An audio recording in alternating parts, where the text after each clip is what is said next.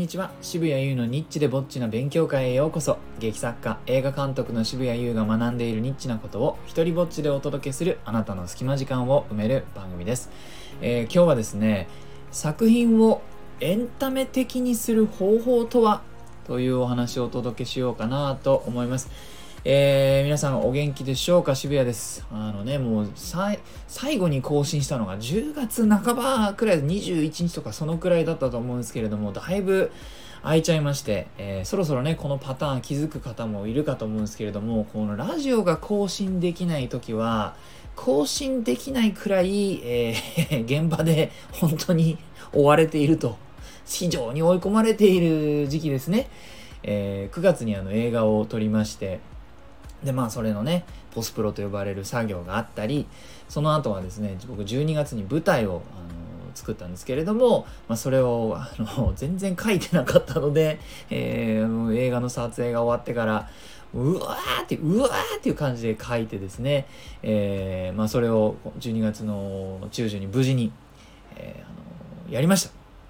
なんてことがあってその後ね、えー多分事切れたんでしょうね全てがねインフルにかかり1週間くらいはもうねあの気づいたらクリスマスもお正月も終わっていたよっていう感じのね年末年始でしたけれども、まあ、そんな中ですねあの一発目飾らにふさわしいかどうか分かりませんが大きな気づきがあその特に12月の舞台を通してありまして、まあ、そのことについてねちょっとお話ししようかなと思うんです。あの夜の初めの数分間という僕のね知ってる人はいるかもしれないモノローグがありましてそれを、まあ、一つの舞台に膨らませてねえ2時間の作品にしたんです、まあ、だから言うなれば45分くらいの、まあ、1人でやるような芝居を2時間の,、まあ、あの11人ぐらい登場人物がいるお話に、ま、したわけですね。でこれをですねあのいろんな人がですねあの渋谷優作品の中で過去一面白かったっていうふうに言ったんです。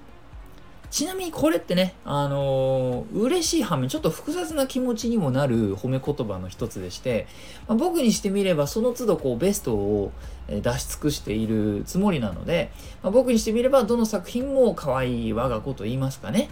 えーまあ、太郎がいて花子がいて次郎がいるわけですね。でみんなそれぞれに問題がありそれぞれに得意なことがありね、生意気な子もいればすごくこう素直な子もいる。まあでもどれもそのその子特有の可愛さがあるわけです。なのにこのひたすらね、えー親戚とか周りの知り合いがね「いやー次郎くんはとにかくいい子だね。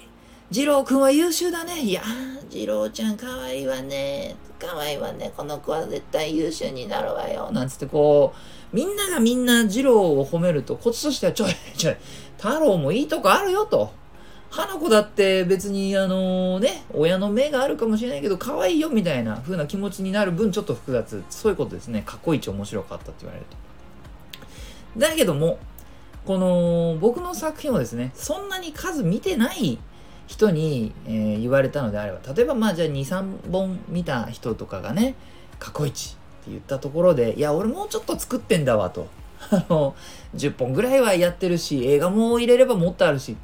でそういう人にあの過去一って言われたのであればまあなんかその人の好みというかねこういうのが好きなんだろうなで話は終わったと思うんですけど幅広く結構初期から見てくれてる人にも同じ趣旨のことを言われたんですね。でこうなってくるとこれはもう傾向と言っても差し支えないですよね。なのでそだだとすると僕はこれ分析してどうして今回の夜の初めの数分間が受けたのか？その女性にも男性にも若い人にもあの割と年齢のいった人にもなんか等しく好印象だった。でこれはどうしてそうなったのかって自分なりの答えを出さなきゃいけないわけですね、えーであのななんでだろうねってこう妻とね2人で話してでこうやっぱり演者さんの力が今回はみたいななんかいろいろなこう可能性をね脚本のその構成がどうだったとかいろいろこう2人なりに考えたんですけれどもヒントになりそうな感想をくれた人がいて、えーそのその人はですねあの、まあ、演劇大好きな人でだけどもこうなんていうのかななんか落ち着いた見識を持ってる人でねその人が言うには渋谷作品の中で一番エンタメだったって言ったんですよ。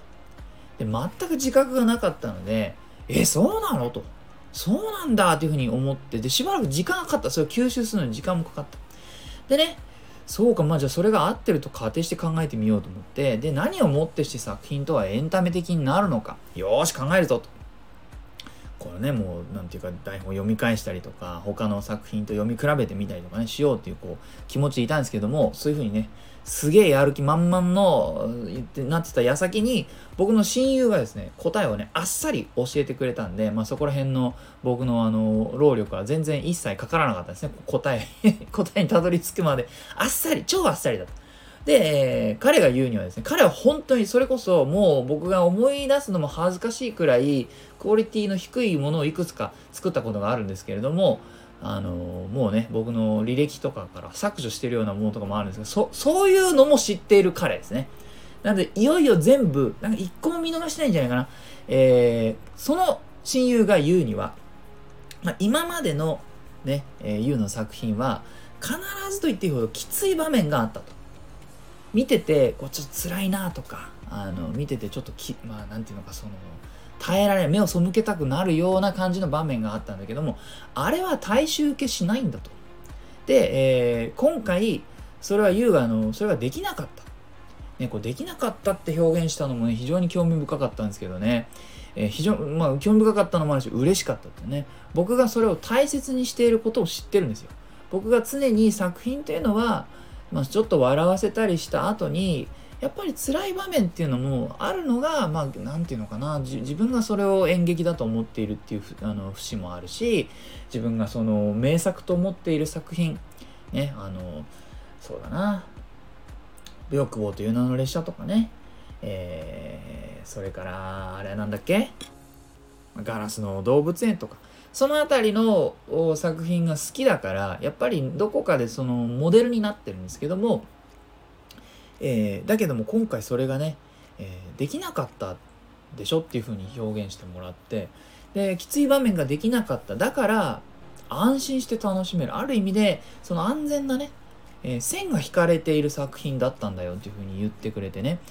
うわそうなんだと。で実際にやろうとしてですね諦めた描写シーンがねあったんですよね、えー、この作品はそのあの鏡に人が映らない、えー、という設定のお話で、まあ、その中でですね、あのー、人はじゃあどうやって自分のそれでも人は自分の顔を見たいっていう欲求はなくならないなと思ったので、えー、人はですね画家に自分の顔を描いてもらうことで自分の鏡のように、ね、でその世界ではま画家が鏡って呼ばれてるんですけど、えーとまあ、そんな風にして自分の顔を見るっていうのが、まあ、文化の一部に生活の一部になっているんですね。で主人公はものすごい売れっ子の鏡ででお母さんがですね元大女優という設定ででお母さんの顔をですね毎日美しく描いてあげることででお母さんはねまだ自分はにはその美しさがありきっとあのあの自分の需要もあるんだろうっていうふうに自分に嘘をつき続けていてで、まあ、その嘘を助長させるようなあのことを娘がやっているっていうまあそんな感じのスタート地点の話なんです。えー、で、まあ、そういう話だとするとどこかでね、あのー、自分の描いている絵は嘘で本当はお母さんはもうあのシワもあるし、えー、年も取っているんだよっていうのを突きつけなくてはいけないっていうのはなんとなく予想できると思うんですけれども、まあ、そのそこの展開の中で、え僕が当初、あの描き始める前にこれこのシーンにたどり着きたいなと思っていたのがその主人公である娘がですね鏡である娘が自分の指を折るっていうシーンを思いついていたんです。だからそこに向かっていく話だと思っていたんですね。でなあのでお母さんに対して「私はもうこれはやらない」って言って自分の指を折ってででもなおそれんなことされてもなおお母さんはあの書きさ書かせようとする。指を折って痛いのに書かせようとするっていうシーンが、まあ、自分はこの作品の心臓だと思ってたんですね。えー、だけれどもですね書けども書けどもなんかそういう方向にこの話が向かってくれないんですよ。え、のなんかそれをやったところでこの人たちが変わらないし救われないしみたいなあの今まで自分が得意としてきた方向性とか雰囲気とはこの作品がですねなりたがらない、うん、不思議な表現かと思うかもしれないんですけれども僕はその作品に自分がやりたいことを押し付けるっていうのは今まで一度もやったことがなくてそのなりたいものその作品がなろうとしている形みたいなものがうっすら見えるんですね。でそれをちょっとずつ掴んでいくという作業の繰り返しなんですけれども今回はですね本当にそれがあの自分の得意とする方向性をその作品自体が拒否して全然違う方向にまあ向かったんですねで結果ですね結果的にその親友が言うには今まではですねその一瞬希望が見えるけれどもこれからも大変というのが、まあ、渋谷優の作風だったんだけれども今回はですねこれからはきっと大丈夫という印象で終わる作品だったよっていうふうに教えてくれたんです。あんまりね、書く側は必死なもんだから自覚はないんですけれども、まとめるとですね、2つの要素。きつい場面がなかった。そして、えー、2つ目、疑いようのないハッピーエンドだったっていうことを教えてくれたんです。この2つの要素が、まあ、僕の今までの作品と比べると、よりエンタメ的にしてくれたのかなっていうふうに感じています。その結果ですね、えー、まあ、そのダイレクトにその結果とは言い切れないですが、まあ、その劇場が主催している演劇賞を、ま5部門受賞するという結果にもなりましたと。いうお話です。えー、いいなと思ったらハートマークをタップしたりフォローしてください。えー、Twitter もやってるのでよかったらそちらもチェックしてください。このスタイフでも自由に使えて OK なあ使用許可とか上演料不要の日本初の一人芝居コレクションモノログ集穴そして第2弾となる狭間は Amazon で好評発売中です。えー、それからですね、この佐藤佐吉賞を、えー、佐藤佐吉賞というね、演劇の賞で優秀脚本賞を受賞した夜の初めの数分間、これの上演台本は劇団牧羊犬ののオンラインショップで販売しています。え詳細は概要欄にまとめました。ではでは、渋谷優でした。